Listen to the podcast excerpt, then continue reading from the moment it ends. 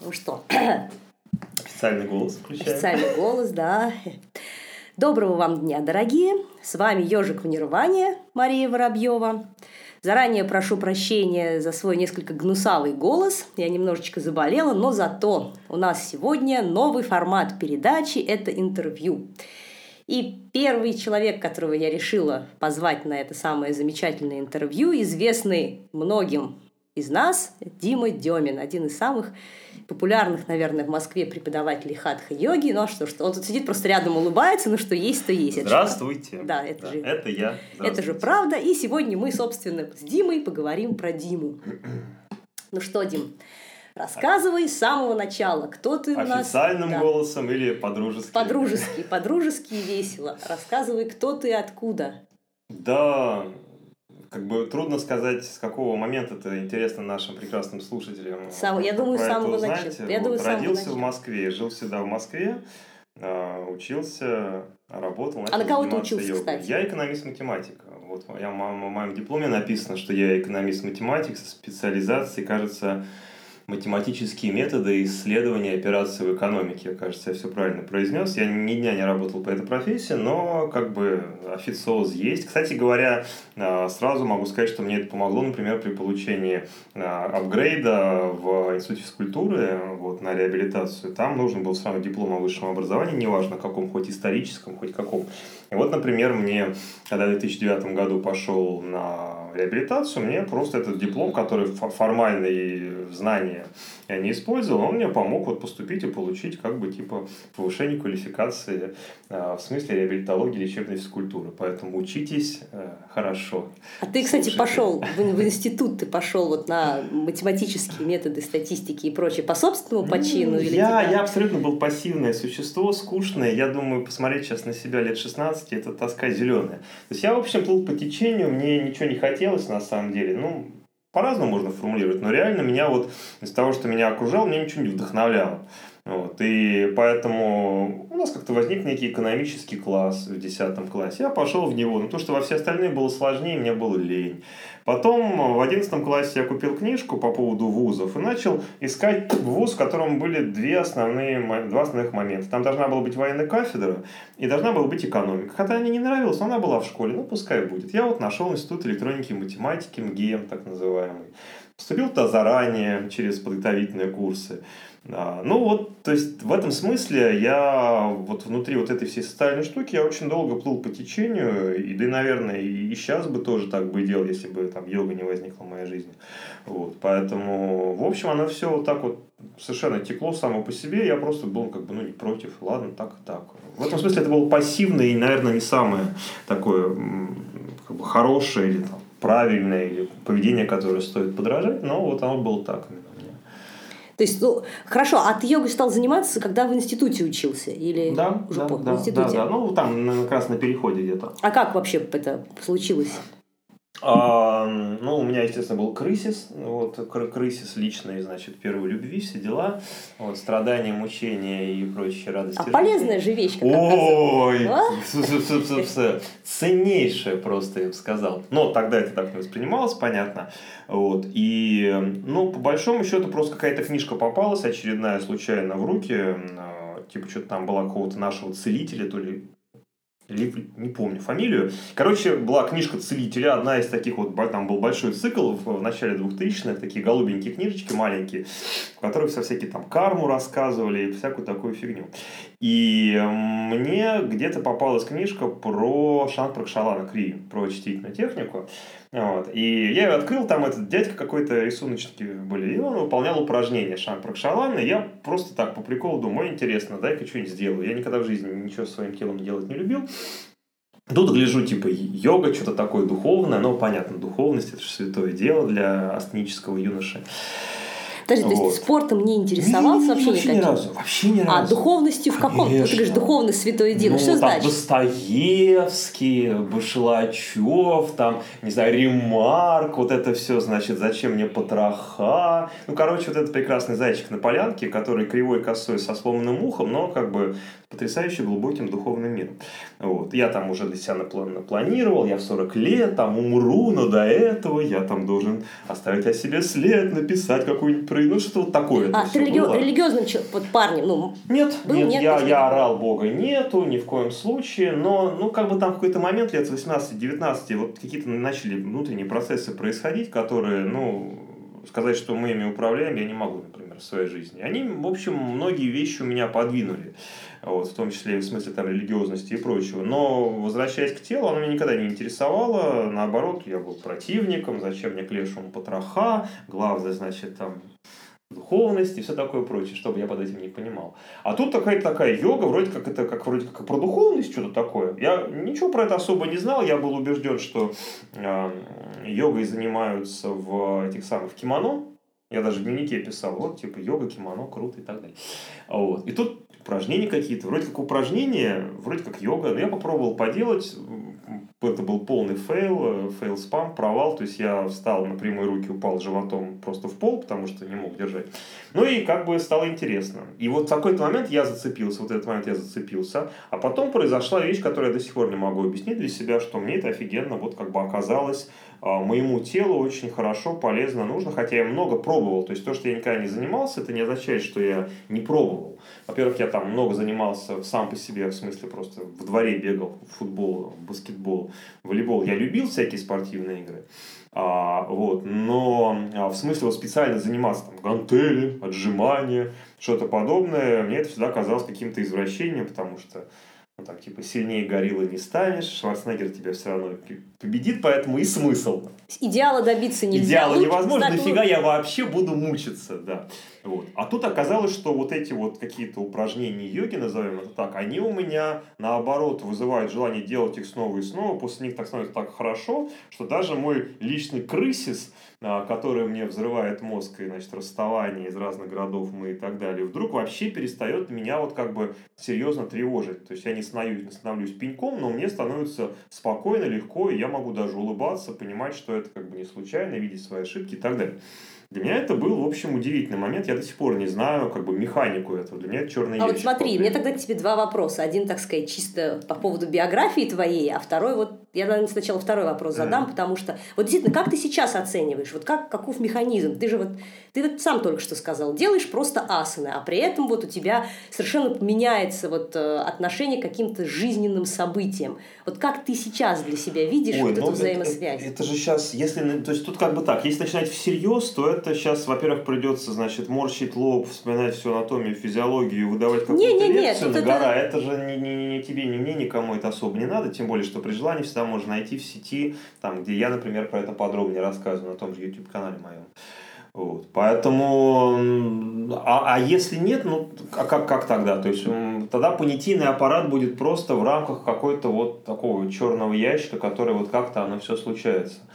Не знаю, просто это очень долго объяснять. Я понимаю, что, наверное, какие-то какие механизмы, я действительно могу это с точки зрения, скажем, там, анатомии, физиологии объяснить. Просто мне сейчас, честно говоря, ну, лень вот, в это все влезать, да и а, опять То есть ты как бы, что, как бы ты для себя видишь четко анатомическое и физиологическое. Некоторые моменты я могу, некоторые моменты я могу понять, да, там связанные с той же там восходящей стимуляцией, код коры и так далее, и так далее. Некоторые, конечно, остаются черным ящиком, но я думаю, в общем, йога во многом остается черным ящиком. То есть мы что-то в нее кладем, там что-то бурчит, бурчит, на выходе мы получаем что-то такое, что новое, но э, понятно, что даже самые там крутые специалисты в анатомии физиологии йоги, они там многого объяснить всерьез не могут могут, почему это происходит именно так, а не по-другому. А ты веришь, что вообще чисто идейно можно вот такое объяснение всем абсолютно вот явлениям йоги найти с точки зрения анатомии, физиологии, Я думаю, неважно Нет, это было бы скучновато. Это было бы скучновато. Я все-таки человек, который, несмотря на свою какую-то такую занудность к некоторым деталям, там точность в каких-то формулировках может быть внутри анатомии и физиологии, вот, но а, думать про то, что весь мир, а йога, в общем, в каком-то смысле весь мир все объемлет в себе, можно объяснить на уровне рацио, на уровне слов, это просто скучно. Ну, не все можно объяснить словами, не все можно объяснить на уровне исследований, я убежден. Иначе это был бы очень скучный мир для меня. То есть, даже меня... через 10 тысяч лет, я вот об этом. Я думаю, я думаю, мы столько не проживем. не, ну не мы, мы что... с тобой нет. Да, да не мы, а, а человечество. в целом, да, вот эта вот категория граждан под названием Homo sapiens вряд ли столько проживут, не уверен я в этом. Да и как-то сильно знать про это не хочется. Вот. А, но главное, что у меня просто ощущение, что ну, все-таки понятийный аппарат, языковой аппарат и даже а, аппарат каких-то там даже потенциальных будущих феерических каких-то машин, которые способны что-то там считывать в человеке, но они не способны все собой обхватить. Вот. Ну, иначе просто в моей картине мира это вот не, совсем бы ей соответствовало. Но это мои, собственно, ограничения, возможно. Картина мира всегда это ограничение, тоже понятно. Но, тем не менее. Тогда к тебе практический вопрос. Вот ты начал где заниматься? Я начал заниматься йогой в детском клубе «Карандаш» на Кутузовском проспекте. Вот, э, Прекрасно. Да. А помнишь преподавателя первого? Ирина Поликарпова, вот, и Ксюша, а фамилию она, по-моему, тоже поменяла, но я вообще на их обеих подписан в Фейсбуке. Вот, они тогда уже занимались Юси Дорцовым-Стаишевым, Ксюша пару лет занималась, Ира, может, побольше. А, вот, я, собственно, грубо говоря, начал у тех, кто учились тогда у Сидорцова-Стаишева. Вот. Я прекрасно помню, очень благодарен. А как ты вообще вот сейчас оцениваешь те занятия по уровню сложности? Вот я сейчас не хочу, чтобы мы обсуждали там уровень профессионализма этих людей, вот тех. Я девушек. ничего не помню. Это же первое впечатление. Это же как вот там. Ну а тебе было тяжко, нормально. Не, мне все было по кайфу, и меня перло. Это вот тот случай, когда прет от всего абсолютно. Я занимался до, я занимался там, я приходил домой, занимался после. А, меня просто перло, но это как вот бывает, если есть какая-то предрасположенность, все-таки, понятно, не у всех так бывает. Но, видимо, есть какая-то предрасположенность, там, кармическая, не кармическая, бог его знает. Но у некоторых людей вот йога, она начинается очень так вот глубоко, интенсивно, и тебя просто прет первое время, потом, понятно, это все снижается. Но вот тогда, первый год, для меня это вот именно такое было ощущение, что тебя вдруг захватил некий поток, который до этого вообще никак не был с тобой связан в жизни, совершенно нового вообще всего, информационно, физически и все что угодно. И оно тебя просто тащит, и ты такой с открытыми глазами, вообще не понимаешь, что происходит, делаешь, делаешь, делаешь, вот это вот все. У меня вот такое было ощущение тогда. А потом, вот ты занимался какое-то время, почему дальше вот? А вообще что, ну, что дальше-то было? Ну потом оно, естественно, уходит такое интенсивные, такие интенсивные переживания, все эти дофаминово-эндорфиновые приходы, они, естественно, от физухи уходят, то есть там так, либо надо уже, естественно, топить физуху, наверное, все больше и больше, но я человек ленивый, мне все равно э, прямо вот, вот э, пахать на коврике я мог только, когда меня вот перло. А, когда уже так сильно не прет, то я и на коврике пахать меньше стал. Конечно, честно, я, в общем, этого и не скрываю. А, вот. И поэтому, конечно, асанами постепенно, ну, там, занимаешься меньше, сейчас еще меньше, чем 5 лет назад, естественно.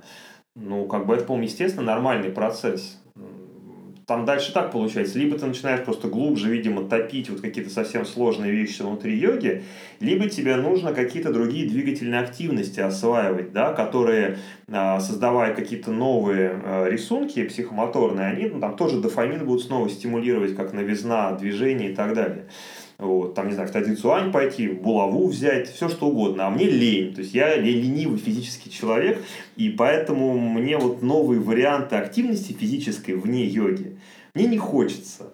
Это вот что-то свое такое дает, но, в общем, скорее как поддержку, в общем, телу и психике для того, чтобы, ну, там, регулярно практиковать, там, понятно, медитацию. Мне это сейчас вполне устраивает. Ну, подожди, это про сейчас, а мы еще вот про да. тогда говорим. А про тогда... Потом, вот позанимался ты какое-то да. время по, вот я так понимаю, Сидорцову, Тайшу. Ну, там было так, там сначала были они, потом, естественно, мне дали книжку Сидерского «Йога восьми кругов». Я, я как Буланова это фамилию, знаешь, так смешно я все время замечаю. Иногда говоришь по-своему Сидерский, а иногда вспоминаешь Олю, говоришь Сидерский. А, вот, я занимался по этой книжке, потом мне попала в руки книжка «Бойко», это полный антагонист Сидерского, и вот тогда я понял, что для меня начинает появляется какой-то, может быть, тогда впервые я в йоге попытался какие-то вещи соединить, которые, ну вот, вот вроде бы несоединимы. То есть один говорит одно, а второй про первого говорит, какой ужас и кошмар. Конечно, первый про второго такого не говорит, но тем не менее антагонизм очевиден. Вот. А я увидел, что и у того, и у другого есть вещи для меня подходящие. Угу. Вот. У Сидерского больше, у Бойко меньше, но тем не менее я увидел у него в книге очень рациональные вещи, разумные, интересные какие-то а, варианты практики. И я понял, что да, мне нравится то, но и в этом есть как бы для меня подходящая штука, но они как бы вроде как антагонисты. Но я понимаю, что внутри себя мне никто не запрещает попытаться каким-то образом одно в другое интегрировать. Ну и, собственно, что-то пытался такое делать. Вот. Поэтому было это, потом все больше и больше оттуда, естественно, пошло украинского. То есть, тогда от же нас... Ну, от Седа, и, соответственно, все, я называл это всегда птенцы гнезда Седова а, для себя. То есть, собственно, там Седорцов как старший из них, ну и потом Таишев, Зенченко, Гуцалюк, Смирнов, Кулыгин, вся вот эта плеяда примерно одного возраста. Я тогда не понимал, что они примерно мои ровесники на самом-то деле, там плюс-минус год-два, может быть, старше, а кто-то там даже и младше из них, на самом деле, чем я. Я, естественно, смотрел круглыми, квадратными, любыми глазами, значит, мне это все очень сильно вдохновляло. И я, ну вот, э, пожалуй, лет, года четыре, года четыре, я вот, собственно, в этом всем варился грубо говоря, в украинской йоге э, практически не соприкасаясь ни с чем, что было в Москве.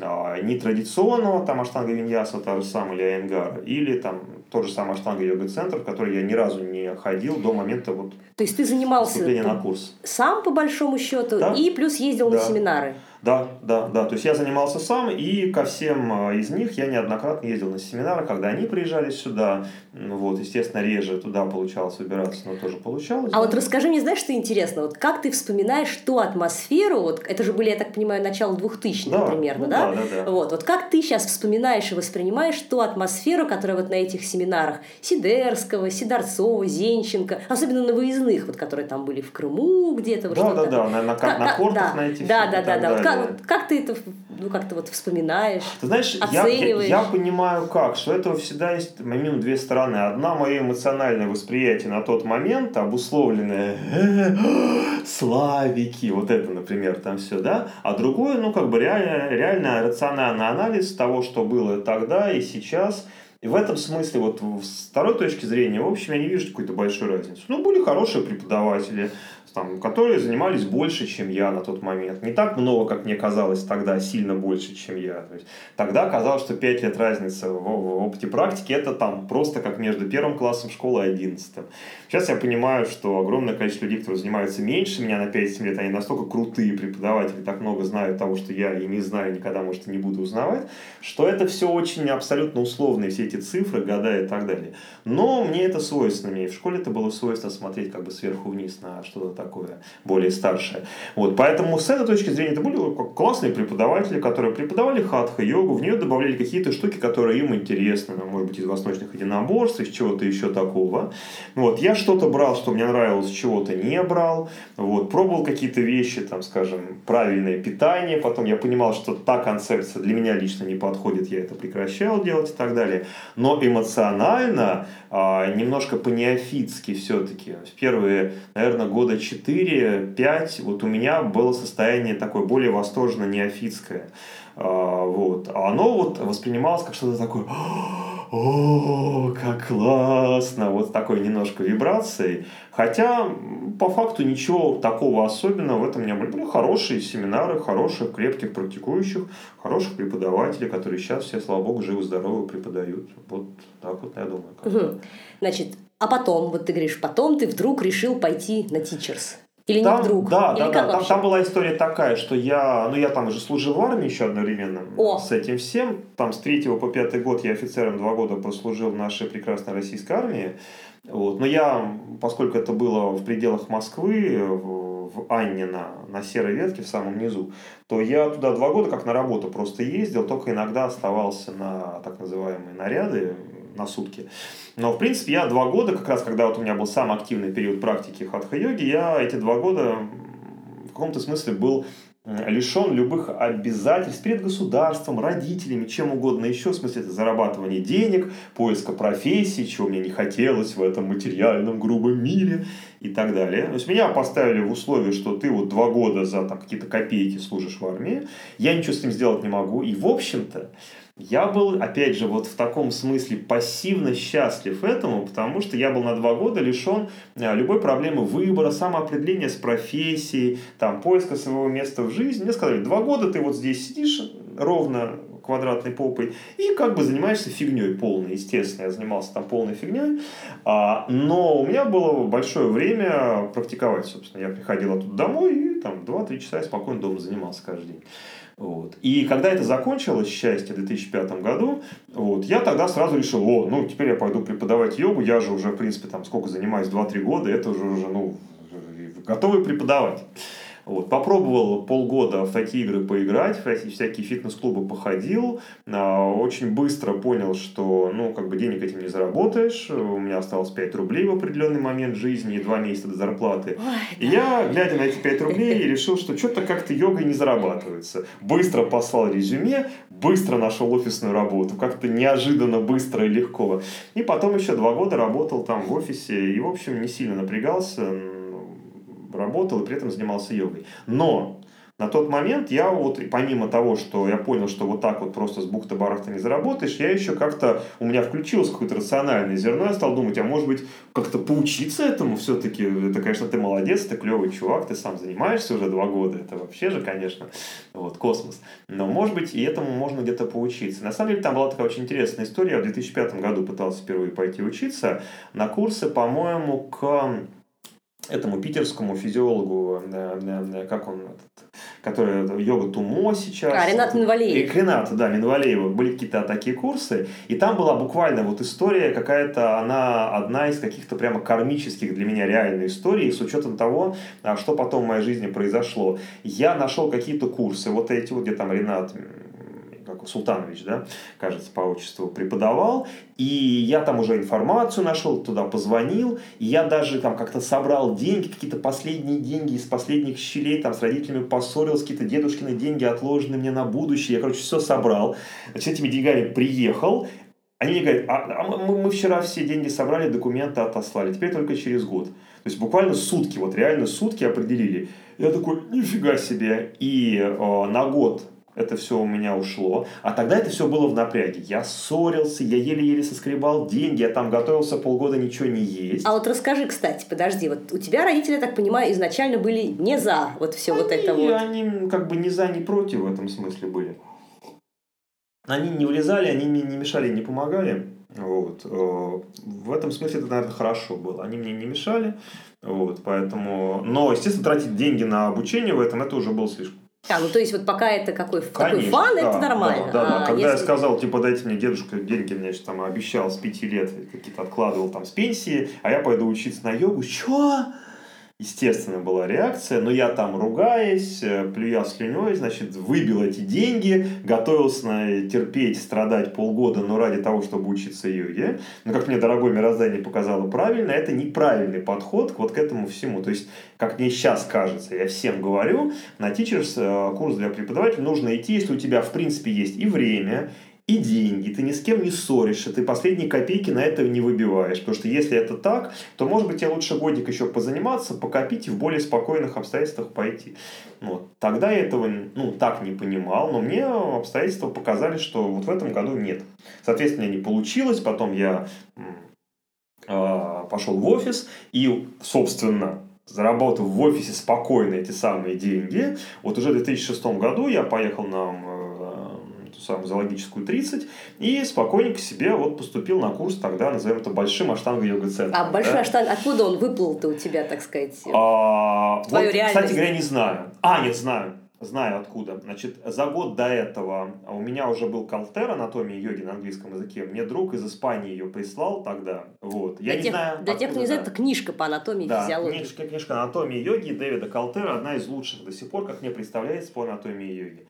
Она мне когда упала на английском языке, и я, естественно, задумал ее переводить, и тогда приехал к Константину, собственно говоря, в пятом году вот туда вот, на, на, уже в бывшее помещение, а, вот, на зоологическую 30. Вот. Конечно, мы там какие-то условия обсудили, в итоге я, конечно, понял, что я буду пахать с утра до ночи, а денег я получу очень мало за это. Даже это не связано с самим Михаилом, а просто потому что работа это, ну, оплачивается слабо, а требует довольно больших затрат. Подожди, а откуда ты узнал про существование Миши Константинова из зоологической а, ну, 30? Потому что первый коврик я покупал у Миши. На самом деле, это самый первый раз я приехал в Аштанга-йога-центр в 2003 году а, покупать коврик. Вот, собственно говоря, у девчонок занимался в 2002-2003 году. Мне сказали, сейчас приезжает Сидорцов. Это гуру, вообще пипец. Это просто вот самое то, тебе нужно сходить. А у меня еще коврика нет. Я дома занимаюсь на, на бабушкином условном ковре.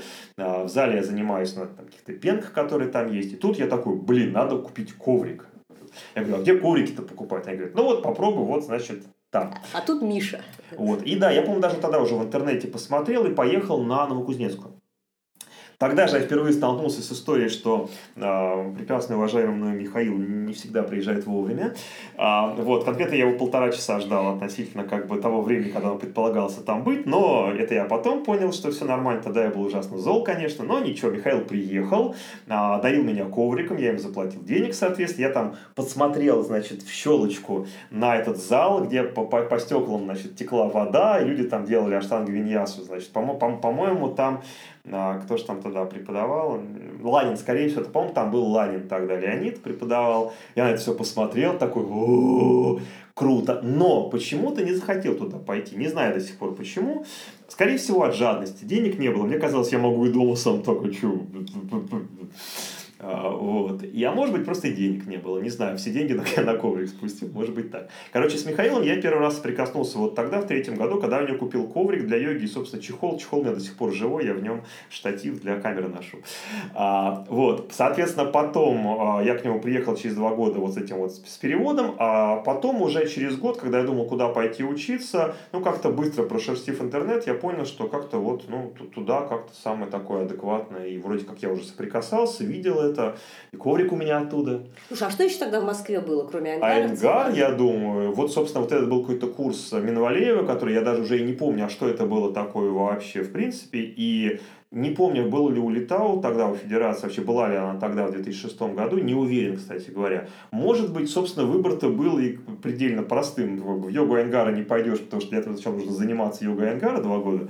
А, да, а тут как бы можно сразу прийти. Я сразу пришел и вот, собственно, и, и поступил. При этом я ни разу не занимался в Аштанге йога центре до а, поступления на курс. И один раз занимался после, вот, а, единственный раз у этого самого Антона Самсонова.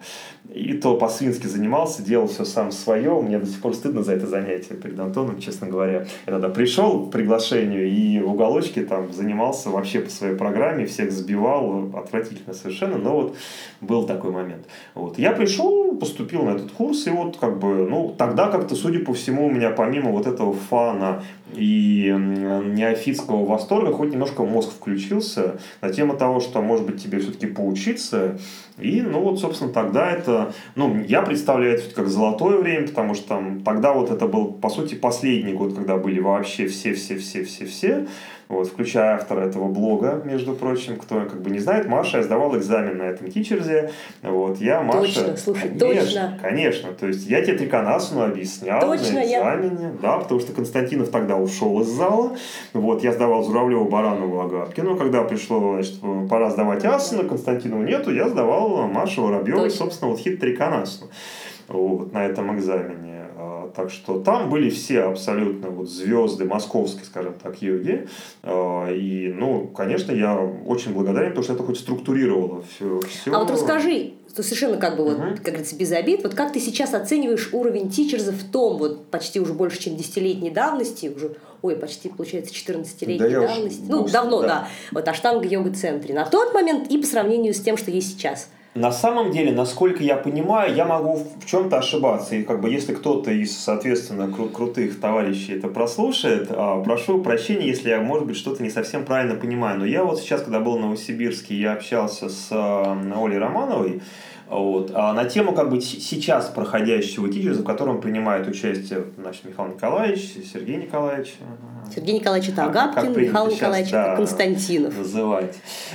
вот.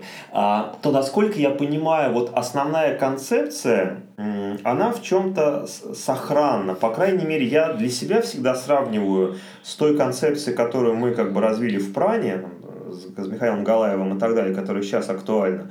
Вот. И есть и хорошие, и плохие моменты для меня. Хорошим и тогда было, и тогда просто выбор был совсем огромным, потрясающим. А, то, что показывалось огромное количество мастеров. То есть приезжали, там были, ну там были все, Баранов, Журавлев, Константинов, Занчковский, Нагапкин, там был Граценштейн, был Кулыгин, была Буланова, Машты была, там, то есть там, там и, и я еще не всех назвал, прошу прощения, просто всех не упомнишь. Раев, Леша, Сивакова, то есть... Еще была, по-моему, Лилиана Мутовина, как Лили... а, да, по-моему, да, а, вот, и, да, да, да, или, или Таня Толочкова. Или Таня. Таня, Таня Толочкова Таня, была, да, по Энгару была Таня Толочкова, Мадаван приезжал, то есть реально вот за эти 9 9 месяцев я соприкоснулся с таким количеством преподавателей, которые, ну, я там, не знаю, там 7 лет бы, наверное, 10 их бы искал, еще бы не знал, что они есть. Я, кстати, не, не про всех знал, что они преподаватели, мне тоже до сих пор неловко. Я помню, первое занятие было, когда Катя Сивакова проводила, но она, в принципе, уже одним из известных таких преподавателей была, а я вообще не вдуплял. Я, она такая стоит, так к ней подхожу, привет, типа, тоже учишься, ну а кто сегодня проводит? Она такая, да я вообще провожу занятия. Я такой, ой. Как-то, то есть я вот так немножко как будто с потолка свалился на все это дело. Вот. И в смысле того, что вот давало возможность познакомиться с разными подходами разных людей, это, конечно, было феерически круто. Сейчас, насколько я понимаю, выбор, конечно, преподавателей меньше, но основная идея сохраняется из серии, по крайней мере, э, текущие, Teachers, видимо, еще раз прошу прощения, если ошибаюсь, там, он поддерживается на определенном таком взаимном и антагонизме, и синергизме двух крайностей, Константинова и Агапкина, да, там один говорит, типа, ни в коем случае не есть мясо, другой, ешьте там мясо, условно, это такой пример для, как бы, для тупых, но вот, как бы, этот антагонизм и одновременно синергизм этих двух очень таких мощных фигур в нашей йоге все равно, он поддерживает. И концепция такая, вот вы послушайте этого, этого, этого, этого, а дальше решайте сами, вот как бы, что для вас правильно. Да? Вот. И это, мне кажется, позитивный момент, это интересный момент.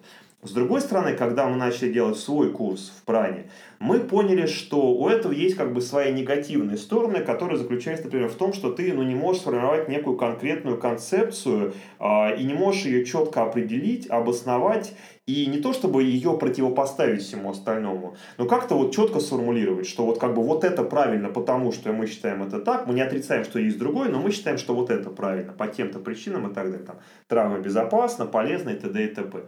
Вот. И поэтому плюс, плюс, все-таки звезд в таком количестве собрать, ну, практически больше никогда и нигде ни у кого не получалось и не получится, да. конечно. Сейчас да. И в этом смысле, конечно, в итоге, наверное, мы вот пришли к тому, что лучше делать какую-то свою концепцию. Она ограничена, не дает такого, такой искры офигенных мастеров, но зато она вот позволяет за 9 месяцев создать такого, может быть, отчасти квадратно-перпендикулярного пока инструктора, но который вот в этой зато структуре более-менее разбирается со всеми вещами. Потому что там тогда, например, чего точно не было совсем, у нас вообще не было ведения занятий. Когда мы приходили сдавать ведение, я до сих пор помню, что у меня был заблок, кто это принимал, понятно, но нас до этого не учили ведение. Просто сказали, у тебя балансы. Я, провел балансы, нормально, все хорошо. Вот. Например, когда мы делали свой курс, мы понимали, что нам хочется больше сделать акцент на обучение и ведению занятий. Вот. Но это, мне кажется, ну вот какие-то вещи, которые все имеют право на существование. Как-то так, я думаю. Слушай, а вот как твой собственный, смотри, вот твой собственный стиль преподавательский. Ты закончил Teachers Аштанга йога центр. Uh-huh. Вот уже как бы достаточно широкое представление получил о том, что есть на данный момент. Ты сразу стал вести занятия? Нет, там было все гораздо веселее. Как только я получил значит, этот самый сертификат какого там, как называлось, начального основного уровня, вот, а, я сразу бросил преподавать совсем. А, на тот момент у меня очень остро сформировалось ощущение, что я вообще ничего не понимаю в йоге. То есть, То есть ты вел уже что-то, когда Я учился? вел, я с 2005 года там вот у меня ручеечек был, то есть реально к тому времени, когда я учился, я параллельно вел группы, и к тому времени, когда я закончил Teachers в Аштанге йога центре, я уже, собственно, два года проводил занятия в фитнес-клубах. Опыт у меня был. И э, до Teachers, в общем, я проводил без больших проблем. После прохождения я понял, что я вообще ничего не понимаю, я отдал все свои группы тогда своей жене а, тогдашней и а, просто опять ушел, работал в офисе, практиковал, работал в офисе, практиковал и решил, что я вообще не буду преподавать. А, а это был кризис такой вот со Знаешь, нет, это не было кризиса. Мне просто вот, мне хотелось самому заниматься и в этом всем разобраться, потому что после курса осталось огромное количество материалов, огромное количество видео. Тогда мы еще этими дисками же обменивались. Тогда был такой огромный кляссер этих дисков. И я понимал, что я из них просмотрел десятую часть, появлялись новые какие-то. Я понял, что ну какое преподавание? Ты вот, вот, вот, вот тебе показали, насколько много всего можно знать в йоге. Куда лезть с преподаванием? Ты давай вот как бы, ну помимо того, что ты понял, что в теле там большие проблемы. Я тоже помню, там на вручении дипломов Баранов сказал, Дюмин, у тебя там сверхподрастный первый, вот как бы проблем. Я такой, а, да ладно, типа, да все нормально у меня, все классно. А я лет через пять понял, что да, там было с чем работать более чем и так далее. Я вообще бросил преподавать совсем, абсолютно. Это было летом, то есть мы диплом получили летом, и я, ну, там, пару месяцев жил совершенно счастливо. Но это недолго продолжалось, потому что на одном курсе со мной учился Михаил Галаев, ныне руководитель центра йоги прана всех трех. И мы с ним даже на экзаменах один билет отвечали, на самом деле так получилось. То есть, когда я пришел сдавать экзамены, это тоже было смешно, видимо, тоже так немножко кармически, потому что, ну, в принципе, я приходил на экзамены более-менее ориентируясь во всем и достаточно уверенным в себе. А, и Миша как раз выходит, я говорю, ну, что у тебя был за билет? Он говорит, там, билет какой-то там номер, и что там было? Говорит, ну там Баранову нужно вот тут вот так, там Агапкина сказал вот это, он сказал вот это неправильно. Ну, я говорю, ну ладно, как бы фигня, понятно, будет другой, ну типа молодец, сдал. И я прихожу, беру билет, ровно тот билет, который был у Миши. Я и так, в общем, вроде неплохо знал. Тут я вот как бы вот все понял, что вот тут ни в коем случае нет, а тут скажи так. Ну и в этом смысле мне это упростило сдачу. А Миша тоже учился, он тогда уже строил прану, первую на баррикадной, как я сейчас понимаю. Тогда я этого не понимал. И вдруг он мне там где-то звонит, условно, может быть, в августе, и говорит, Дим, я вот открываю тут центр йоги, а давай ты пойдешь ко мне преподавать. Я говорю, не-не-не, не надо. Он говорит, не, ну давай, ну давай, ну там то да все. Я понимаю сейчас, что Миш, когда учился на курсе, он, ну, принципе, он тогда, ну, и сейчас старше меня на 7 лет, а тогда, тогда был старше на те же самые 7 лет, понятно. Он уже, в общем, был бизнесменом со стажем, и он, помимо того, что учился и действительно учился и преподаванию, и всему остальному, он параллельно для себя отбирал, видимо, преподавателя для своего центра. Он тогда уже его устроил. Вот он тогда, собственно, и выстроил прану с того, что Буланов и Зайцев пришли как самые главные звезды. Вот. А следующим уровнем были, вот, собственно, те, кто учился вместе с ним. Там Леша Кравец, Игорь Долбышев вот, э, и так далее они сформировали вместе со мной, вот, собственно, Галаевым, какой-то некий такой вот первый пласт относительно начинающих преподавателей в новооткрывающемся йога-центре. Я отказывался первое время, но потом все-таки мы сначала какие-то два занятия сделали в пране. Я как-то так вяло, сентябрь, октябрь, ноябрь проводил эти два занятия, потом... А, да, а что ты вел? Ты вел просто хатха-йогу? Просто хатха-йогу, абсолютно. Без всякой специализации, просто хатха-йогу. А потом, опять же, Михаил возникла идея, давай мы сделаем курс «Первые шаги в йоге», типа для новичков. Я говорю, Миша, не буду. Я тут наоборот, вот тут Зайцев уходит из клуба там Манас, по-моему, был такой на Октябрьской. Я буду заменять Зайцева там вместо него буду. Он говорит, слушай, да ладно, давай мы попробуем. Я помню, я с работы из офиса звоню, звоню Оле Булановой. Я не знаю ее лично, но телефон нашел. Говорю, Ольга, здравствуйте. Вот я вот, в принципе, буду вот Владимира Зайцева вот заменять в Манасе, когда он уходит в Прану. Но вот, а может быть, вы посоветуете что-то? Оля такая, я просто помню этим ее голос таким четким. Прана это перспективно. Не надо в манус. Зачем, Дима? Я такой, оба-на! Говорю, Миша, звони ему сразу. Я согласен на первые шаги. Все, зашибись. То есть это о, роли личности в истории на самом деле. То есть для меня мнение Ольги тогда было очень-очень как бы значим. Да, ну и сейчас значимо, естественно. Вот. я моментально так вот переориентировался. Мы этот курс быстро сделали. На курс очень быстро пришли люди. Очень много людей. И я буквально через пару месяцев уже ушел из офиса после этого, когда я вдруг понял, что оказывается, ну, йогой получается зарабатывать в рамках праны, и люди приходят. И я довольно быстро уже из офиса ушел. С 2008 года, получается, вот 11 год я уже а, только йогой зарабатываю деньги, только в пране только это в пране делаю. Ведет, только да? в пране только йогой. Вот это вот 11 год сейчас пошел. Но это вот таким вот образом было, через отказы и прочее. Кстати, вспоминаю Олю, она мне тоже рассказывала, Буланову, что у нее тоже были периоды, когда она отказывалась абсолютно. Она говорила, я не буду преподавать вообще, отвалите от меня все. Но в итоге все равно все вокруг складывалось так, что она все равно преподавала. Но, видимо, в этом есть какие-то моменты такие за гранью нашего вот рационального контроля. То есть, если ты должен преподавать, вот как ты не пытайся из этого исключить себя, тебя все равно поставят в ситуацию, что ты будешь преподавать. И может быть наоборот, очень хочешь, но не надо тебе, и тебя в итоге все равно уведет от этого. Выдавит. Выдавит все равно, да. Видимо, это какие-то есть механизмы, которые за пределами нашего рацио работают. Смотри, ты стал вести в пране. Мгм. Вот. Сейчас пока по биографии твоей пройдемся, Да. поподробнее, интересно очень. А, и вот после того, как ты закончил курс Аштанга йога центра, что у тебя дальше вело? Вот как вообще, в принципе, твой стиль преподавательский формировался? Где ты потом учился? Почему? Что нравилось, что не нравилось? А, Фиг его знает. Там такой период как раз, э, я понимаю, что что-то происходило. Я понимаю, что мне по-прежнему нравился подход, условно назовем подход Сидерского со всеми его учениками. То есть все-таки такая статодинамическая практика, а, более активная, в которой сложные позы никоим образом не обвиняются в том, что это не йога, а хвостовство и так далее, используются как часть а, практики. А, естественно, на тот момент я уже и глубже копал анатомию и физиологию, поскольку, ну, собственно, на курсе я познакомился с Агапкиным. Он, в общем, для меня был главным вдохновителем вот дальнейших копаний в смысле анатомии и физиологии. А, вот. И, соответственно, там возникли какие-то первые для меня информации о мышечных рефлексах. Опять же, я того же Дэвида Калтера уже там пятый раз прочитал на английском языке, я его штудировал просто вот от, от корки до корки. Для меня вот эта книга, она была... Учите английский, товарищи, Дима ну, подтверждает. Благо сейчас она переведена, да. то есть Калтер переведен на русский язык, но я совершенно согласен с Машей, что а, человек, который занимается йогой в России, мне кажется, обязан выучить английский язык, потому что, ну, процентов 80, наверное, источников разных, причем от глубоких философских до таких повседневных, бытовых э, про йогу, они никогда не будут на русский язык переведены. Это безумно сложная работа, она не окупает себя финансово, просто это объективная реальность. Долго и за бесплатно. Долго и за бесплатно практически, да. И только вот такой выхлоп типа эмоциональный, я помог мирозданию, 100 очков в карму, но когда там у тебя, не знаю, там дети, родители и прочее, не всегда эти очки в карму как-то легко ложатся на текущую жизнь. Типа, так клево, так и надо было.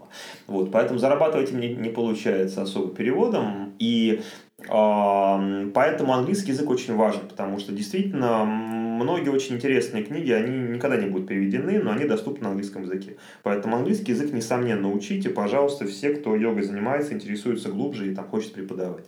А, вот я раз пять проштудировал это, и ну вот как, там у него куча маленьких примеров каких-то у Калтера в этой книге. Я их там что-то себя пытался применять, как-то их расширять, какие-то последовательности асан. Тут какие-то там рефлексы узнал, там постдоминическая релаксация, Кулыгин что-то про это там рассказал, там услышал от того, тут что-то и так далее. Вот. Поэтому вот на этом вот изначальном фундаменте все равно подхода Андрея Владимировича Сидерского, статодинамическая такая практика, достаточно активная, интенсивная, я вот начал какие-то свои, ну, такие вот варианты последовательности асан, которые я и на себе проверял, и людям давал тоже. Естественно, ну, у всех, у кого я занимался, какие-то вещи я для себя подчерпнул. А, когда я сейчас, например, смотрю, у меня остались первые записи моего преподавания, помню, 2005 года, а, я когда сейчас смотрю, я недавно разбирал свои старые хард-диски, а, нашел там несколько записей 2005-2006 года, я, честно говоря, ржал как конь, потому что, ну, там все видно откуда. Я сейчас понимаю, это вот, это вот буквально интонация Смирнова, это движение Гуцелюка, это, значит, там э, от Зенченко, это прям вот видно, ну, вот прямо там. А, но я думаю, что это тоже нормальный путь. Я все время как-то это для себя с музыкой параллелю, потому что музыканты, мне кажется, тоже так всегда развиваются. Они какие-то вещи берут от разных других музыкантов, потом это в себе переваривают, некую свою какую-то музыку создают. Все же друг у друга тырят в этом смысле. Музыканты, по-моему, не скрывают точно. Этот риф оттуда взяли, тут ритм отсюда взяли, тут как бы рифм оттуда, а получилась совершенно крутая новая песня, которой, в общем, и не подкопаешься, вроде как бы авторские права все соблюдены реально. Тут то же самое, вот от, отовсюду, что для меня было интересно, я какие-то вещи в себя тащил, и как-то оно вот э, развивалось. Отчасти на фундаменте рационального, там, анатомия, физиология, рефлексы, мышцы, нервная система и так далее. Отчасти я преподаю, вижу отклик, не вижу отклик, людям нравится больше, меньше, как я это чувствую. Отчасти я сам занимаюсь, вот я так покрутился самоконастно, получилось, так покрутился, не получилось, покрутился снова, снова самоконастно получилось. О, это уже походу на, похоже на научный эксперимент, очень такой слабенький, но тем не менее. Вот. И а, ну вот как-то оно вот так постепенно начало и вот, собственно, развиваться. Благо, опять же, мне сильно помогло Опять же, тот факт, что мы довольно быстро начали сами проводить свои курсы для преподавателей, и есть такая расхожая фраза, я с ней согласен на самом деле, что, конечно, лучший способ учиться – это учить других. Это, конечно, немножко стрёмно может быть, потому что если ты сам особо ничего не знаешь, что там ты кому учишь, кого учишь. Но все равно получается так, потому что когда мы начали вот этот курс преподавательский, то, естественно, у меня была анатомия, физиология, и я тогда, естественно, за, за год я еще серьезно поднял уровень как бы этих знаний, то есть я все учебники пролопатил по несколько раз, все лекции переслушал там по много раз. Тогда уже вот Артем Фролов начал приезжать тоже, я к нему на все тогда, насколько возможно, сходил мероприятия. Вот. И это очень сильно стимулировало вот собственный поиск, потому что ну, человек зажигается от человека. Самому студировать учебник, ну, скучно. Когда 50 человек тебя готовы слушать про это, ты готов и сидеть гораздо дольше, это все читать, изучать. В этом смысле, конечно, вот как бы мы друг от друга зажигаемся всегда. Вот. И вот это тоже помогало. И понятно, что я контактировал очень плотно тогда с Булановой и Зайцевым, ну, которые все равно авторитеты нашей русскоязычной йоги, которые, ну, в общем, Ольга вообще одна из, понятно, таких первых сейчас леди российской йоги, как всегда это в журналах писалось и так далее. И может быть, даже не напрямую там я учился, типа, мы не садились там с Ольгой, например, она мне говорила, вот смотри, последовательность такая, вот тут вот это, а тут не это, то есть такого не было формального, но нахождение в этом пространстве, в этом поле, которое там Оля с Володей создавали во многом, конечно, мне было очень важным, и я ну, гораздо младше их по опыту, например, был, а, но очень многому вот там научился таким образом, как бы. А вот скажи, как вот ты сейчас стал просто говорить про анатомию, физиологию и так далее. Ты же учился в Ругувке, и вот поправь меня, да или нет, учился ли ты на курсах по йога-терапии, которые проводил? Сейчас скажу, да, да, да. Угу. Значит, в Ругувке, да, а, мы учились с 9 по 11 год. А, на реабилитологию, лечебную физкультуру. Я честно совершенно могу сказать, что а, с точки зрения наличия диплома, а, наверное, это хорошо и полезно. С точки зрения качества информации практически ноль абсолютно. Вот, то есть все, что надо было, я знал уже заранее. То, что я там получил, но может какие-то 5% я получил. Но, честно говоря, те люди, которые тогда на том этапе, в которых я учился примерно тем же вещам внутри йоги, ну, в первую очередь Агапкин и Фролов, но они для меня были, ну, как бы на порядок сильнее, чем те преподаватели, которые были там. Там буквально была пара преподавателей, которые действительно меня вдохновили. Интересно, я потом обратил внимание, что через там несколько лет у Агапкина на курсе появился один из этих вот дядечек, который там читал у нас в Руговке тоже, потому что Сергей тоже тогда там был э, как бы на параллельном каком-то потоке, вот, тоже он тогда учился там. Вот. Поэтому э, с точки зрения получения какого-то такого типа государственного диплома, я тогда это, в общем, только для этого и шел. То есть я понимал, что мало ли что, государство в какой-то момент все равно заинтересуется плотнее йогой и всем с этим связанным. Если у тебя есть документ, в котором написано, типа, можешь проводить лечебную физкультуру, ну, всегда можно, значит, сказать, что у меня тут лечебная физкультура, а что, люди, людей оздоравливают, физкультуру же, а как еще? Ну, ну, йога не называем, это в конце концов, вдруг там, не знаю, что-то случится. В нашей стране всякое же может. Вот, да. И, но с точки зрения знаний, ну, нет. Может быть, сейчас там по-другому, не знаю. Вот в 9-11 годах ничего принципиально значимого как бы я не получил. Вот. А на курс по йога-терапии, это был самый первый курс по йога-терапии в 2008 году, который открыл Сергей Агапкин. И тогда было очень смешно, что он проходил в Пране, и он начался параллельно с первым нашим тичерзом. И там буквально я, значит, приходил, я тогда поступил на этот курс, а, значит, э, в одном зале я там слушал лекцию, потом выходил, шел в наш зал, читал лекцию, значит, на нашем тичерзе, потом возвращался на тичерс, значит, у Агапкина, слушал там, не знаю, а, кого-нибудь еще и так далее, вот. Но я недолго там а, проучился, там первые два месяца, потом я оттуда ушел. А вот. почему? Ну, у нас в какой-то момент в итоге личные рабочие отношения Сережи все-таки не сложились в том формате, в котором он представлял это, и для меня это было было недопустимым. Вот, уже не будем в подробности все это вдаваться. Вот, поэтому я просто решил, что я ну, не, не хочу больше продолжать обучение там, поэтому я оттуда ушел, э, вот, проучившись, наверное, месяц или два, не помню точно. Вот. Но, как бы, да, это вот была такая история. Собственно, после этого на следующий год я поступил в УГУВ. Вот. Ну, тем не менее, я считаю, это курс, конечно, э, одним из двух самых сильнейших курсов по йога-терапии, тем более, что за эти 10 лет там настолько круто все изменилось, настолько много всего добавилось, что... Ну, ну фактически же они, собственно, был один, а конечно. теперь их два, и, в общем, ну, да. конечно, опять же, да, тогда Сергей с Артемом, они были двумя как бы узловыми фигурами, потом они тоже разошлись, и я тоже считаю это правильно. Вот, то есть, как, как бы есть в Москве прекрасный курс по йога-терапии, есть в Петербурге прекрасный курс по йога-терапии. У каждого есть во главе человек, который реально авторитет и который просто вот монстр в лучшем смысле этого слова в своей специальности. И можно там, можно здесь. И это великолепный выбор, мне кажется.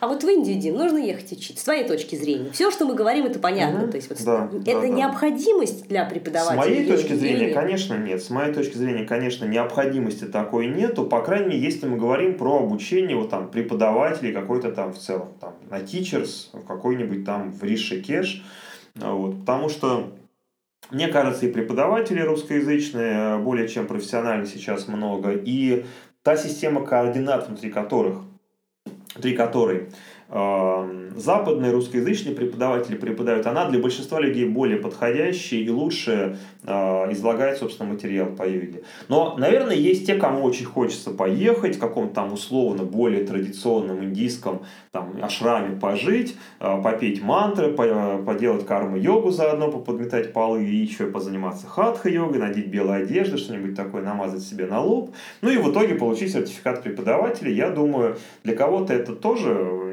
неплохой опыт может быть. Но, честно говоря, я не в смысле, что, конечно, понятно, что каждый кулик хвалит свое болото, вот, но я даже не в смысле там teacher за праны, потому что я считаю, что есть еще несколько прекрасных тоже курсов для преподавателей в Москве и не только.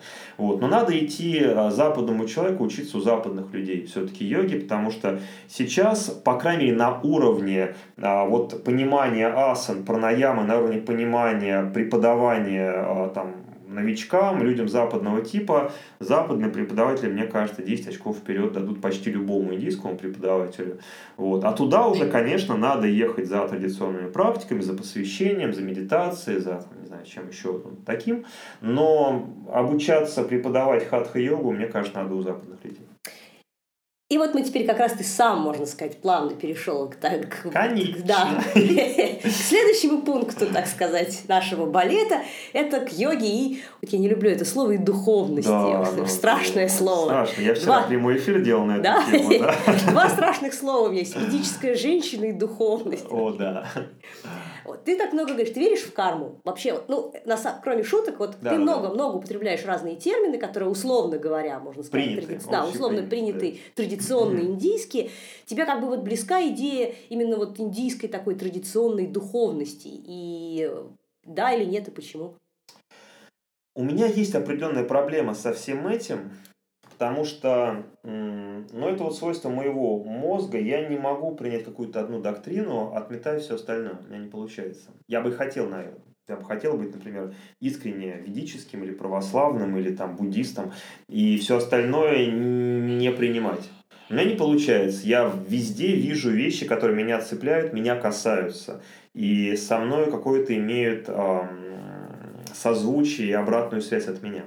Вот, поэтому вот вопрос, веришь или не веришь в карму, у меня есть ощущение несомненное, что есть законы этого мира, а, более тонкие, помимо силы гравитации, которые, несомненно, управляют нами. Я при этом не знаю точно, есть следующая жизнь или нет. Я не знаю, есть карма, вот такая вот лежащая на столе, вот ее можно потрогать, или нет. А, я этого не знаю, но для меня всегда эти вопросы упираются только в одно. Тебе эта концепция кармы, праны, бога, чего угодно еще. Помогает в практике или мешает? Она тебя стимулирует что-то делать или нет? Она э, тебе позволяет как-то глубже или более корректно или более на, на своем месте себя чувствовать э, в мироздании или наоборот мешать. Если помогает, это то, что, наверное, полезно использовать. А что ты понимаешь вот. под словом помогает и мешает? То есть регулярность практики или и какая практика? Нет, в данном случае мы же не про практику, мы про концептуальные какие-то философские, какие-то такие эзотерические, мировоззренческие э, вещи говорим. Вот. И э, в этом смысле, например, закон кармы для меня, э, он ну, максимально честно, справедливо, объективно объясняет те вещи, которые какие-то другие философские концепции объяснить не могут. Абсолютно и а, оказываются ну, не удел, с моей точки зрения. А, теория кармы с перерождениями, с засеянными там, самскарами и прочим-прочим, оно на уровне разума моего, у меня крыша довольно сильно все-таки прибита, хотя я склонен там, к духовности и прочему, но крыша у меня прибита довольно сильно. Вот, и поэтому, если это куда-то улетает в какую-то фигню, то меня это сразу, ну, как бы, я с этим не могу нормально взаимодействовать. Закон кармы, он очень честный, четкий, конкретный, и э, по ощущениям, ну так и должно работать на самом деле все. Э, вот, поэтому, наверное, можно сказать, что я верю в него. Наверное, можно сказать, что это я верю, хотя верю, может быть, слово не совсем, оно, оно, не, оно как бы под верю мы чаще всего что-то такое совсем эмоциональное, понимаете, вот типа я, я верю, значит, там, в ведическую женщину с косой, а-а-а, вот это самое главное. Тут нет, мне вот я анализирую разные варианты, как это в христианстве объясняется, как там это объясняется в каком-то таком не совсем адекватном юридически буддийском понимании, как это понимается в адекватном, учителя это объясняют. Я вижу, что это вот концепция, которая разумно и честно, справедливо объясняет все происходящее в этом мире.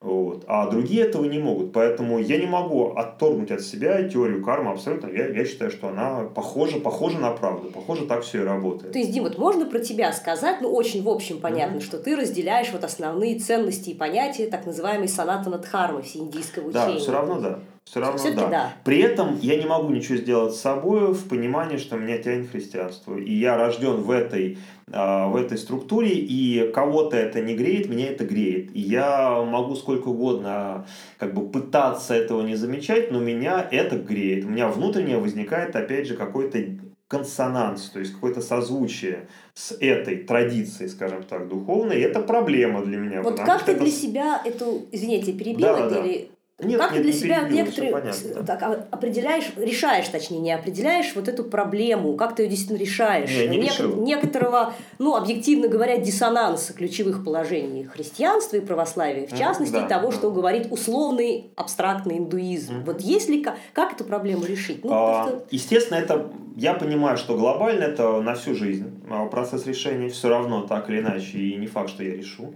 Но если брать одно узловое место, в котором, мне кажется, все это сводится, то это узловое место сопряжено а, с тем, что все эти системы на самом деле а, направлены на объективизацию человеком состояния своего сознания, а, будь то самскара, омрачение, клеши, аффекты, грехи и так далее, и так далее, и так далее. Видение их более или менее объективно, то есть не сопряжение себя с ними, когда я являюсь своим гневом, я являюсь своей ревностью, вот, а некая объективизация всех этих процессов, вот, а, осознание вот этих всех моментов и ну, постепенная, постепенная работа, слишком общий термин, который ничего конкретно не объясняет, но я бы не хотел вдаваться в технические моменты, но вот эта вот штука, а, она, мне кажется, одной из узловых. То есть мимо этого не получается пройти ни в буддизме, ни в йоге, ни в христианстве абсолютно.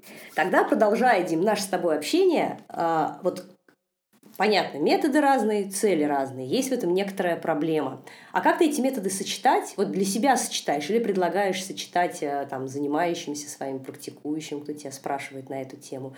Возможно ли их сочетать? И как? И если ты что-то такое выполняешь, как ты это в своей жизни вот, интегрируешь угу. одно с другим? Не, ну, значит, я опять же, значит, опять же цитирую Владимира Семеновича Высоцкого, значит, чужая колея, и поэтому моя колея, она единственно моя. И поэтому и вы задние делай, как я, это значит не надо за мной. Колея это только моя, выбирайте своей колеей. По-моему, это гениальная совершенно песня, гениальное завершение песни.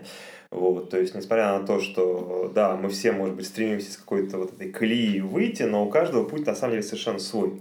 И не нужно тупо копировать какие-то вещи. Поэтому я бы не стал практически значимые какие-то вещи про себя сейчас рассказывать, но основная идея для меня, а, которая объединяет хотя бы точка, грубо говоря, в которой сходятся лучи, идущие от разных систем, заключается в том, что а, все равно необходимо а, учиться объективизации состояния своего, состояния своего сознания и учиться находить ту точку в себе, из которой можно видеть состояние ума не как часть себя, как некие процессы, разворачивающиеся во времени и в пространстве, не являющиеся по ощущениям субъективно тобой, и взаимодействие с этим, осознание этого, постепенная работа с этим, хотя работа, понятно, очень термин не конкретный, но э, тем не менее для этого есть уже конкретные посвящения, практики, индийские, не индийские и так далее. Вот. Но вот эта вот точка, мне кажется, в ней сходятся все, потому что невозможно пройти мимо этого ни там, ни там, ни там. Как бы мы не а, воспринимали некое такое, как бы бытовое, бытовая йога, бытовой буддизм. Потому что бытовой буддизм тоже можно понимать как просто поклонение зеленой талии, например, да, и зажигание свечек, и там э, что-то вот такое. Там тоже может совершенно не быть никакой практики, как мы чаще всего воспринимаем, например, и как, видимо, и это и является таковым, там тоже христианство нам презентуется. Но реально же это же очень глубокая и аскетическая, офигительная практика. Вот. И в ней тоже все это было, или, по крайней мере, присутствует присутствуют как потенциально возможные вещи. И вот этот момент, связанный еще раз с объективизацией состояния своего сознания, он возникает везде и всюду, мимо него пройти невозможно так или иначе. Вот. И какие методы при этом используются, они совершенно разные. То, что итоговое состояние тоже, наверное, на уровне слов может быть совершенно разным. А может быть, на самом деле там в итоге все это сливается в единое целое. Здесь мне не хочется уже на слова это все разбивать, потому что у меня ощущение, что мы ну, как бы пытаемся трехмерными словами говорить там про пятое измерение, и это немножко странно, э, глуповато себя чувствуешь в эти моменты. Но какие-то узловые точки соприкосновения все-таки есть, мне кажется. Все-таки человек, он одинаков. Я еще исхожу из вот этого ощущение, что так или иначе и 5000 лет назад, и 100 лет назад, и в Канаде, и в Америке, и в России, и в Австралии основные а, проявления сознания человека, они неизменны. Вот в этом смысле там те же йога-сутры, которые вот они постулируют, пять клеша, они не говорят про то, что это у негров, или в Америке, или в таком-то году, или в такой-то стране. Они просто есть у всех. Они с разной интенсивностью проявляются в разное время, при разных обстоятельствах у разных людей. Но основные параметры внутренней жизни у любого человека, они, в общем-то, идентичны. Грубо говоря, в любом человеке проявляются потенциально все возможные состояние сознания, просто они какие-то спящие, какие-то более активные, какие-то наиболее ярко проявленные сейчас у этого человека конкретного. А, поэтому это, мне кажется, общее. А все остальное очень сильно отличается, но, видимо, сейчас все-таки такое, такое время, такое время, когда все открыто и когда не получается, многим людям, по крайней мере, мне, например, не получается выбрать какое-то одно абсолютное, вот в котором все и практика, и философия, и учитель, и там практика на уровне тела, и на уровне ума, все вот из этой традиции, а все остальное совсем с тобой не, а, как-то не сочетается. Многие люди сейчас соприкасаются с разными а, теориями, разными философиями, разными практиками, понимает, что, видимо, да, процесс какой-то интеграции внутри самого себя и вот своя собственная колея, это вот тот вызов, скажем так, а, к людям, пытающимся что-то практиковать менять в своем сознании, в своей душе и так далее, и так далее, который вот современный мир предоставляет. Он прекрасен тем, что он дает очень много информации, чего, скажем, не было 200 лет назад условно. Но он и сложен тем, что а, ты как бы все это узнаешь и по-новому приходится какие-то вещи решать, как не решались бы они 200 лет назад. Но это вот такой вызов современного мира, мне кажется. А тогда какое твое отношение к традиции? И вот относишься ли ты вот именно к традиционной какой-то системе, неважно сейчас мы о чем говорим, как к некоторой колее, и считаешь ли ты, что каждый человек должен обязательно выбрать какой-то свой, свой путь. Вот э, как это соотносится? Я не знаю. Я правда не знаю. Вот честное слово, я не знаю. Я понимаю, что э, есть разные варианты, что есть точно люди, которые в итоге должны найти абсолютно четко одну стезю, одно направление, может быть, одного учителя, двигаться там. Есть люди, которые, наверное, до там, последнего вздоха своего они э, будут чувствовать, что они не могут себя ограничить определенным, даже самым любимым учителем, даже самой рабочей практикой. Возможно, я заблуждаюсь, возможно, это от моего маленького какого-то опыта, и если там глубоко во что-то погружаться, то э, а, все станет по-другому, и понятно, что нет, нельзя и ни в коем случае, только должно быть одно и никак иначе. Может быть, я не знаю, но я в этом смысле не воспринимаю себя как авторитета большого в этой области. И мне пока что кажется, что мир современный с его открытостью максимальной в смысле перемещения, в смысле получения информации, он таков, каким не был никогда. И все равно нужно каким-то образом по-другому смотреть даже на самые традиционные подходы в практике, в йоге и так далее. Что-то сохранять, но что-то неизбежно немножко по-другому проявляется здесь. Это слишком глобальный вопрос, и я внутри самого себя с трудом шашкрипом, пытаюсь какие-то вещи примерять, интегрировать, а, и это на самом деле очень неплохая история. А про кого-то другого думать, как или в целом, как это должно быть или может быть, я правда не знаю. Вот не, я сейчас именно в большей степени, понятное дело, да, о тебе да, самом да. спрашиваю. То есть, с твоей точки зрения, глубина вот погружения в, там, в несколько традиций, допустим, ну, условно, угу. она возможна даже при их сочетании. Потому что есть же часто такая точка зрения, что вот, вот если вот везде, вот. то это по верхам, mm-hmm. а если вот глубоко, то это только в одно место надо копать. Вот. Да, да, да. Я как не ты знаю. сейчас? Я не знаю, я правда не знаю. Я понимаю, что я не имею права игнорировать определенные свойства моего сознания.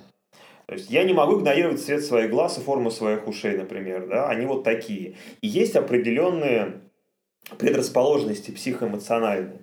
И если их отвергать э, и пытаться загонять себя в какие-то другие рамки, то это не совсем для меня сейчас, по крайней мере, правильный путь. И я просто на текущий момент я понимаю, что вот моя психика, она не позволяет мне э, в одном исключительно направлении вот так вот копать, игнорируя все остальное. Потому что у меня есть привязанность, эмоциональный отклик, контакт, и это помогало реально неоднократно каких-то других вещей, допустим, помимо йоги. И, наверное, я скажу честно, я бы, если по-честному, я бы хотел жить 300 лет назад, и причем в каком-то смысле даже не важно, пускай это было бы только, допустим, у нас или только в Индии, знать только христианство или только йогу, или родиться в Тибете и знать, что есть только буддизм и ничего, поступить там в монастырь, блин, в 20 лет и забить на все это остальное нахрен, потому что я в монастырь хотел лет с 20 пойти, хочу до сих пор, естественно.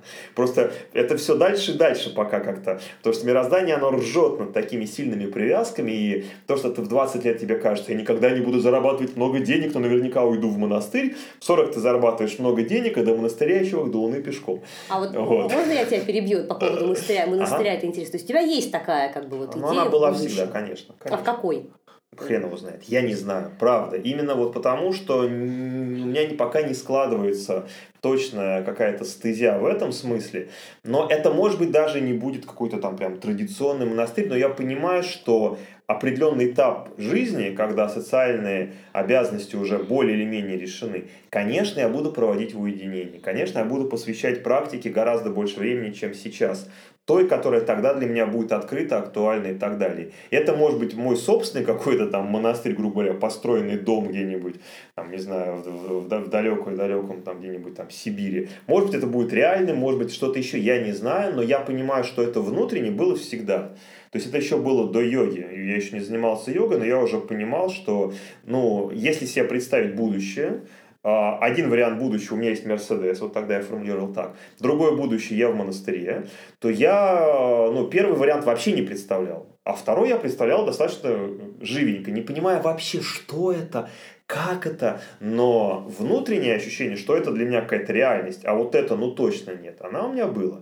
Мироздание ржет, к 40 ты совершенно неожиданными для себя путями пока промежуточно приходишь к тому, что Мерседес, в принципе, при желании можно было бы, если бы как бы неким другим пожертвовать, но это не проблема. А до монастыря еще, извини, как до луны пешком и в реальности, и по состоянию, потому что ты гораздо больше понимаешь и понимаешь, что пока ты к этому не готов еще абсолютно. Тебе в 20 кажется, ты готов, а в 40 ты понимаешь, что нифига не готов к этому еще. Но внутреннее а, намерение, конечно, э, на это было, и оно остается все равно так или иначе. Есть, вот. да. с, этим, с этим ничего сделать тоже нельзя, и это тоже нельзя игнорировать, это надо уважать в себе. Просто ты никогда к этому, видимо, не приходишь прямой столбовой дорожкой. То есть, дорогое мироздание, оно любит тебе показывать и многие вещи, которые ты не готов в себе был увидеть, наверное, 20 лет назад. Дима, а если у тебя вот какой-то конкретный человек или несколько людей, которых ты можешь назвать своими учителями не в смысле преподавания хатха-йоги, а в смысле гуру. Нет, но у меня есть человек, который получил практику крия-йоги, угу. вот, наш как бы гуруджи, да, с вами Шанкарананда Гири. А, вот. Но сказать, что вот я его воспринимаю как вот своего главного духовного авторитета, к которому я хожу, хочу приезжать как можно чаще, возле его ног, получать крупицы мудрости, нет. Нет, не могу я так сказать. Я бы хотел, кстати, я не договорил тогда, я сам забыл, к чему я это вел. Я бы хотел родиться в Тибете или в Индии, или там в деревне, пойти в монастырь, да, и не иметь вот этих вот этой информации, не знать, что есть там, то или все это, потому что это на самом деле во многом гораздо проще. Ты не сомневаешься, знаешь, что православие это правильно, ты знаешь, что тибетский буддизм это правильно, просто уже другого нету.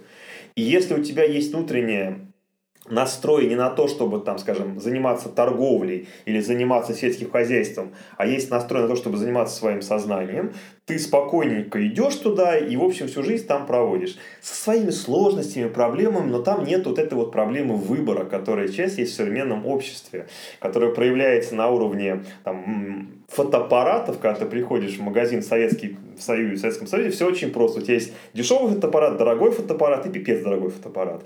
И все. Ну и ты понимаешь, что купить. Сейчас ты приходишь, у тебя их 200 фотоаппаратов. И тебе сложно, потому что ты чувствуешь, что наверняка не купишь самый хороший. И потом ты сам же будешь виноват, что купишь не самый хороший. И в итоге э, идея, что чем больше дать свободу выбора человеку, тем он будет более счастливым, она абсолютно, мне кажется, современное общество потребления подтвердило, что это вообще не так. То есть чем больше выбора, тем больше проблем. И вот в смысле всех этих духовных вещей и прочего, назовем их так, здесь тоже это, это проблема, это сложность.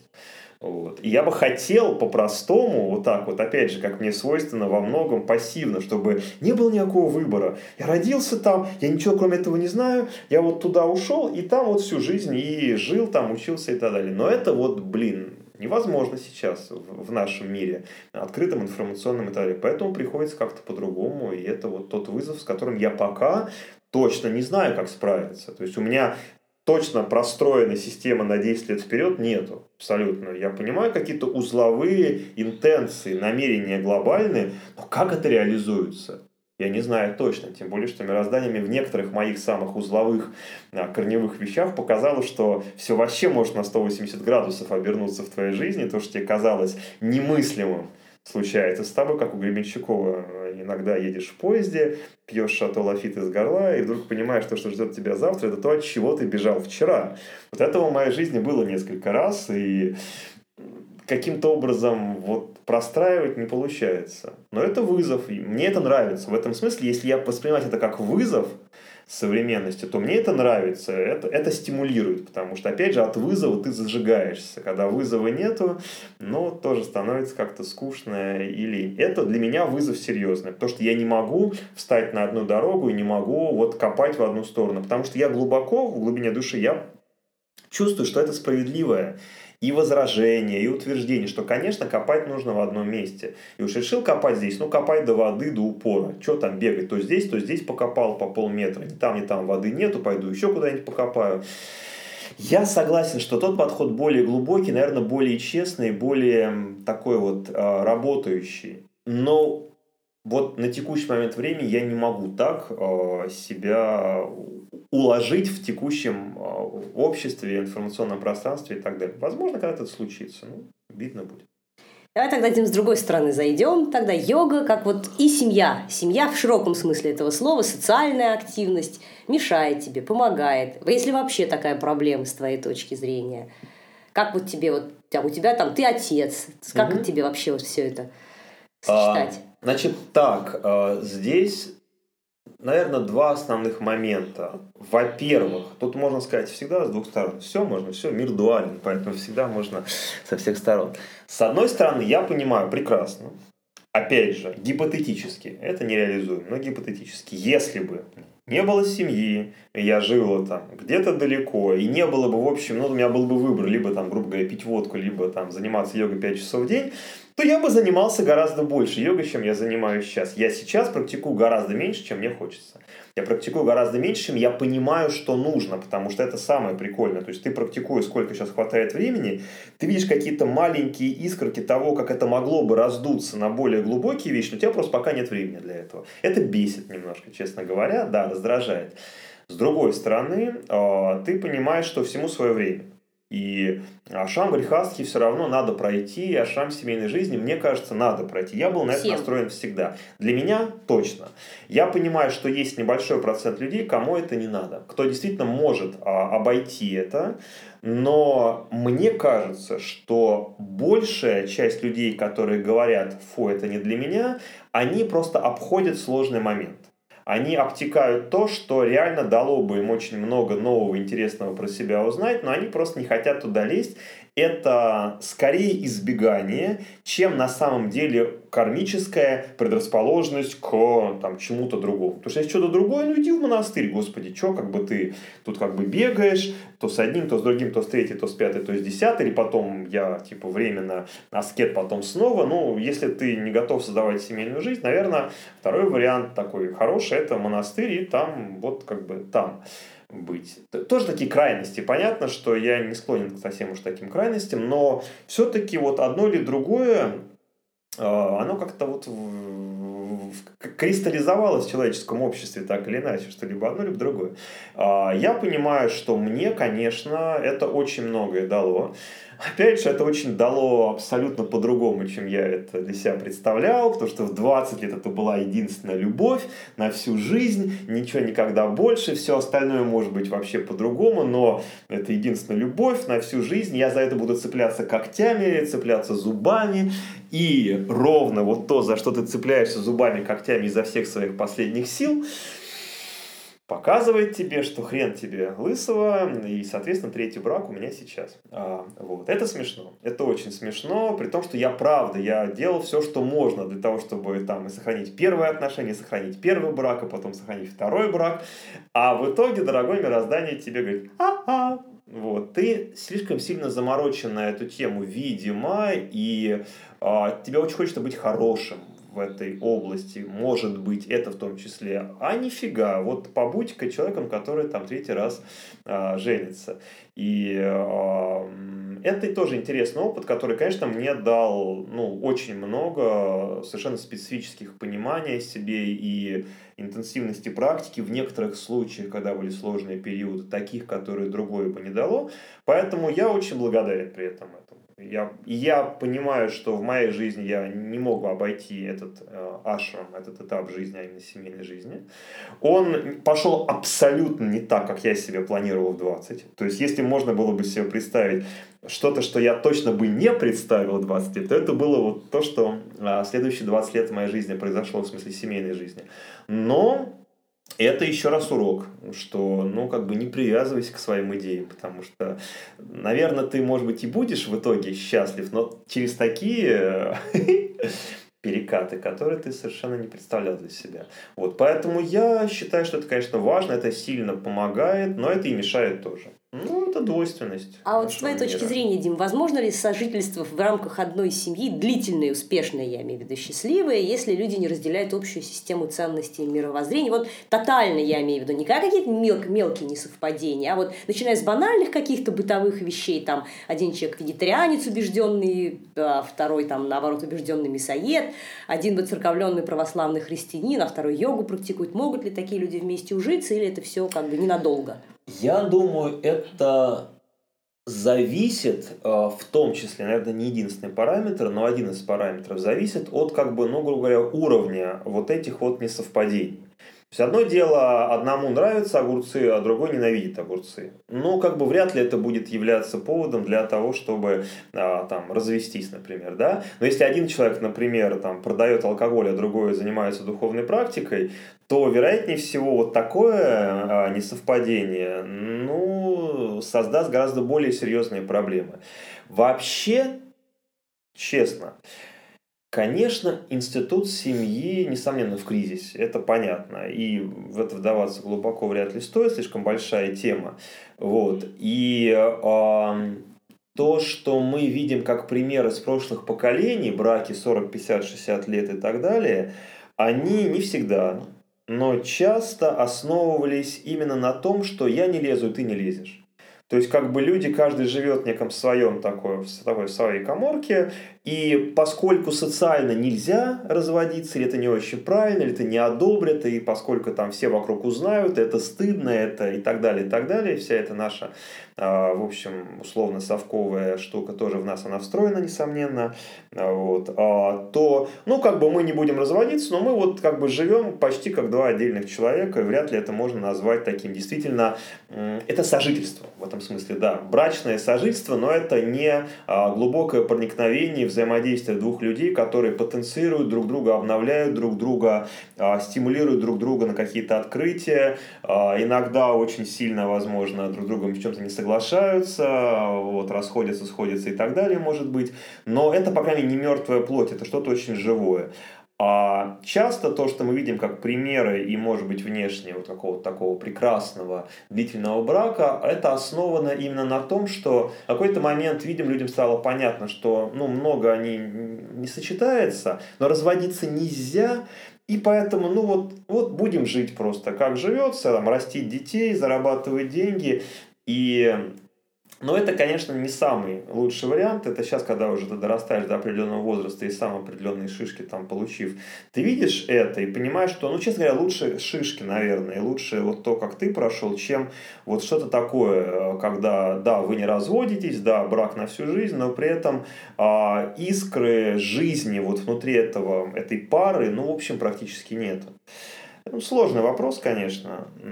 А возможно, с твоей точки зрения, вариант вот такой искры жизни на многие годы между супругами? Я надеюсь. Ну, ты веришь, веришь. Я надеюсь, что это возможно, да. А, я надеюсь, что это возможно. Но все-таки э, я мыслю надежду эту и веру все-таки все равно не внутри любой пары а все-таки внутри пары, которая для меня понятна или которая является похожей там, на меня. То есть все-таки пары, которые практикуют а, которые практикуют, ну, может быть, разные вещи, например. То есть сейчас, скажем, вот, в нашей семье я практикую, условно скажем, ну, не условно, почему, индуистские техники медитации, моя жена практикует буддийские техники медитации, вот, а, вот, ваджаяны, но, тем не менее, это это люди, которые все равно, даже, может быть, в разных традициях, но вот практикуют. И вот, наверное, это одно из важных условий. Хотя это тоже не спасает. Не спасает, понятно. Но, это не спасает, но может помочь. Без, э, но без этого вообще никак. Ну, надолго и по-настоящему хорошо. Вот для да. меня да. Для меня все равно да. да. Хотя, еще раз, наверное, как бы на других уровнях взаимодействия между людьми можно совершенно спокойно вот как бы сожительствовать в браке, не сильно влезая. Когда у тебя интересов таких как бы нету. Нету конфликта интересов, если нет интересов. Вот, поэтому, наверное, так. С сыном разговариваешь про йогу, или он еще все-таки достаточно для этого? Не Чего ему что-то вообще йога до фонаря глубоко всегда, лет? 9 ему 9 сейчас. Лет. Ему йога была всегда глубоко до фонаря, и когда вот мы жили с семьей, с Юлей, когда мы развелись потом, а, никогда, вот часто говорят, дети повторяют за родителями, тролля, да он тысячу раз видел, как занимаются родители йогой, ни, я не помню ни разу, чтобы он всерьез что-то повторял. Вот. То есть, и он никаким образом в моем, по крайней мере, присутствии, не знаю, можно с Юлей поговорить, может быть, у нее какие-то другие данные на эту тему есть, все-таки понятно, что после развода он с ней живет, поэтому она его чаще видит а, вот Синявской, с Юлией Синявской, а, но а, со мною никогда, никоим образом ничего про йогу мы не говорили, не делали, не обсуждали.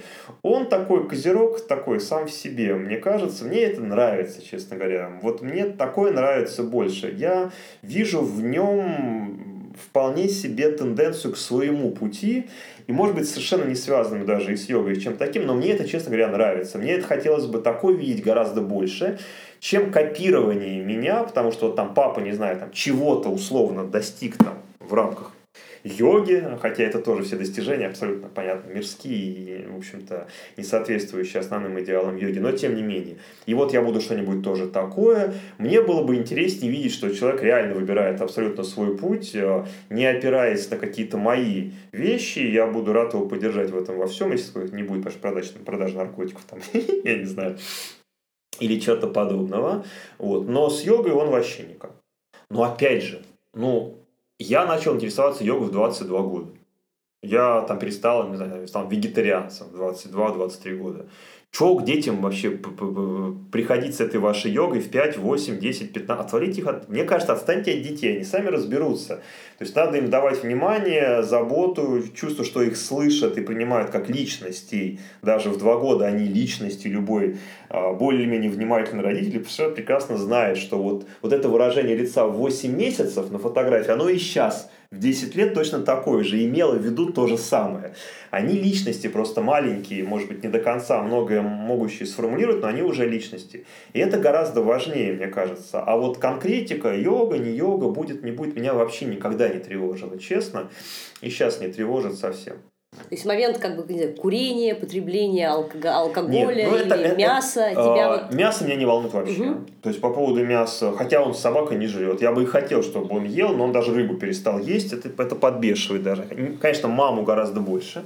Мамы вообще принципе, должны больше подбешиваться такими вещами, переживать, ладно, переживать, волноваться, ладно, не будем так. Вот. А, я еще раз понимаю, что ну, я сам э, к этому пришел определенным образом, и ну, в какой стати я буду ему а, в 9 лет какие-то там свои вещи накладывать.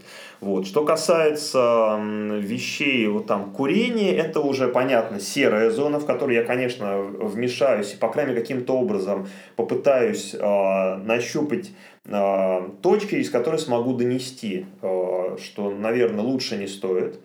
Вот прекрасно понимая, что он все равно, может быть, пойдет и будет курить. Вот. Наркотики, понятно, если будет возможность воздействовать максимально жестко, я это буду стараться предотвратить, но это, скажем так, не совсем мое пространство. Я не нахожусь, я не люблю находиться в пространстве, а если бы, да кабы. Потому что мир настолько непредсказуем, я настолько в своей жизни часто видел, что вот именно то, что от чего ты бежал вчера, тебя ждет завтра такой, ха-ха, привет, и такой, ой, здрасте, я вроде как бы совершенно не собирался с вами. А те говорят, а вот. Вот. И поэтому планировать что-то, что там будет, как будет, ну, ну, ну, смешно. Тем более, что настолько много примеров в истории, что люди из любых семей становились кем угодно. Люди из богатых семей становились прекрасными, реализованными и наркоманами. Люди из больных и бедных семей становились прекрасными, реализованными и наркоманами. И можно найти любой вариант сочетания любых факторов. И поэтому планировать что-то вот так вот, я вот так вот. Или вот если так, то я вот так. Но это играть с Богом в пинг-понг, это смешно как-то. Вот. Понятно. Тогда вот давай поговорим еще о профессиональных, пожалуй, последний такой вот угу. блок. Это о йоге как вот о профессии. Да, это же работа, да. собственно говоря. Да. Ты, да. ты относишься к йоге как к работе, вот, ну, да. в хорошем смысле. Одно из проявлений э, йоги для меня 11 лет это профессиональная деятельность, йога-тичер. Я преподаю хатха-йогу, я читаю лекции на курсы для преподавателей. А это моя единственная работа, да, я и зарабатываю деньги. И вот такой вопрос, ну, мне кажется, просто он уже миллион раз звучал, но все равно вот я хочу с тобой на эту тему говорить. Йога и баблос. Вот. Угу. Взаимосвязано это или нет? Имеет ли право преподаватель там устанавливать какие-то цены, деньги, вот это все? Как это ты для себя увязываешь? Я помню первый раз, я когда с этим соприкасался, это тоже были слова Сидерского, когда он совершенно четко писал, что, ну, как бы, мое время, в общем-то, ну, как бы, моя энергия, ну, они стоят определенных, как бы, ресурсов, тоже это определенные ресурсы, мы его меняем на другой ресурс, выраженный, там, в гензнаках, например. Вот. А я просто, если мы э, не смешиваем все, потому что частая проблема в том, что мы просто начинаем смешивать, мы говорим йога, и мы вот в одну кастрюлю кидаем сразу и зарабатывать денег йога-тичером, и медитации на фиолетовую чакру значит, над головой, и там, не знаю, просто ногу за головой, и, и белые, значит, эти самые челмы на овечьих шкурах. И все вот оно все кидается, а потом говорится, вот как вы относитесь как бы к деньгам внутри этого? Да там непонятно, там сначала давайте разгребем вообще, что мы имеем в виду. Поэтому если объективно реально смотреть на вещи в текущем э, состоянии дел западного общества, где мы живем. Э, хатха-йога, не будем даже углубляться, является полезной для людей деятельностью. То есть хорошо преподаваемая хатха-йога, она, несомненно, улучшает психоэмоциональное и физическое состояние людей. Тех, которые ею занимаются регулярно, или, по крайней мере, людей, которые от этого становится лучше гораздо больше, чем тех, кто от этого получает проблемы, травмы и так далее. В этом у меня сомнений нет никаких. Естественно, я говорю про хорошо преподаваемую хатха-йогу, не про каких-то там непонятных самозванцев, людей, которые и сами позанимались, на курсах преподавательских поучились и так далее. То есть это объективная реальность текущего мира. Хатха-йога, вот именно в таком формате, групповые занятия, звучит музыка и так далее, и так далее, она нужна людям, она людям полезна. Соответственно, должны быть проводники этого. Люди, которые умеют больше, знают больше, учились этому, потратили на это время, деньги, для того, чтобы научиться доехать, почитать, купить и так далее, и которые это проводят. Они абсолютно вправе получать за это обратку в виде такого же ресурса, то есть финансового. Это абсолютно нормальное взаимодействие внутри как бы нашего социума. Отвергать это, отворачиваться от этого, ну, это какой-то странный, немножко детский подход, розовые очки или что-то подобное. Мне это не свойственно. Мне кажется, это объективная реальность, и это нормально. Другое дело, что преподавание хатха-йоги в группах и реальные глубокие цели йоги, если мы рассматриваем ее, скажем, изучая йога-сутры, естественно, весьма далеки друг от друга. Несомненно. Но в том-то, наверное, и задача человека попытаться эти вещи не смешивать и понимать, где я, а, ну, по сути, а, занимаюсь гимнастикой с элементами какого-то там юридического, может быть, философствования, иногда и по чуть-чуть, и все равно даю людям некий ресурс, чтобы, может быть, через 10 лет э, глубже что-то узнать про настоящую йогу, да, продлеваем время жизни, грубо говоря. А где находится моя личная практика с моим личным пониманием э, йоги, мировоззрения, философии и так далее, и моя интенция, мои намерения, мои личной практики в развитии. Да? И я бы просто не смешивал эти вещи. Я, по крайней мере, не смешиваю. Вот. И есть преподавание хатха-йоги и лекции по анатомии и физиологии, два моих основных, как бы, вот, такого, как бы, если много есть другого, но это, как бы, два основных аспекта. И я совершенно точно понимаю, зачем это нужно людям. Я точно понимаю, сколько я на это потратил, сколько я в это вложил. Я более или менее объективно сравнивая себя с другими преподавателями, понимаю, что я, ну, не хуже многих, то есть, как бы, это неплохой вариант для людей, которые мало знают про это я могу неплохо это проводить, и, соответственно, нормально, что за это получаю деньги. Сколько я получаю, меня устраивает полностью на текущий момент времени. Вот, то есть здесь у меня тоже никаких нету претензий к мирозданию. При этом я абсолютно отдельно рассматриваю свою личную практику, а, свое понимание философии, мировоззрения и так далее, и так далее, свои интенции внутри йоги, моей личной йоги, которая, естественно, далеко не сопрягается всегда с моим, как бы, моей ролью а, йога-тичера значит, на коврике перед людьми. И, по-моему, это нормальный момент как бы, разделения мухи отдельно, котлеты отдельно. Отдавай Цезарю Цезарева, а Богу Божие. Но это вот, по-моему, про это. И если мы это не смешиваем, то, в общем, сильных проблем нету. Хотя все равно есть. Даже для меня. Все равно я понимаю, что, блин, я йогой зарабатываю бабло. И все равно это иногда всплывает. И ты на эту фразу смотришь в голове и думаешь, ну елки-шпалки. Есть же, вот. Не, да. Давай сейчас на секунду, две секунды. Э, есть же йога вот это. Тут йога сутра, тут Бхагават Гита, тут, значит, а, а, а, я, а я этим зарабатываю бабло. Ужас, кошмар, печаль. Иногда я в эти состояния впадаю, я честно скажу.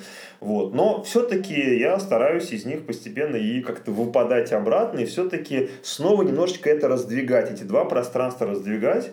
Вот. Еще раз отталкиваясь от того, что вот тот вариант йоги, что я преподаю за деньги, он, ну, правда нужен людям. Это действительно так. И это не придуманное, это обратная связь, которую я получаю уже не один год и много лет, и любой опытный преподаватель эту обратную связь получает. И это нужно. Это нужно, это полезно, людям от этого хорошо. И они за это готовы платить деньги, что самое главное. То есть они готовы приходить на эти занятия, они готовы платить за индивидуальные занятия, весьма такие серьезные деньги. То есть как бы относительно, по крайней мере.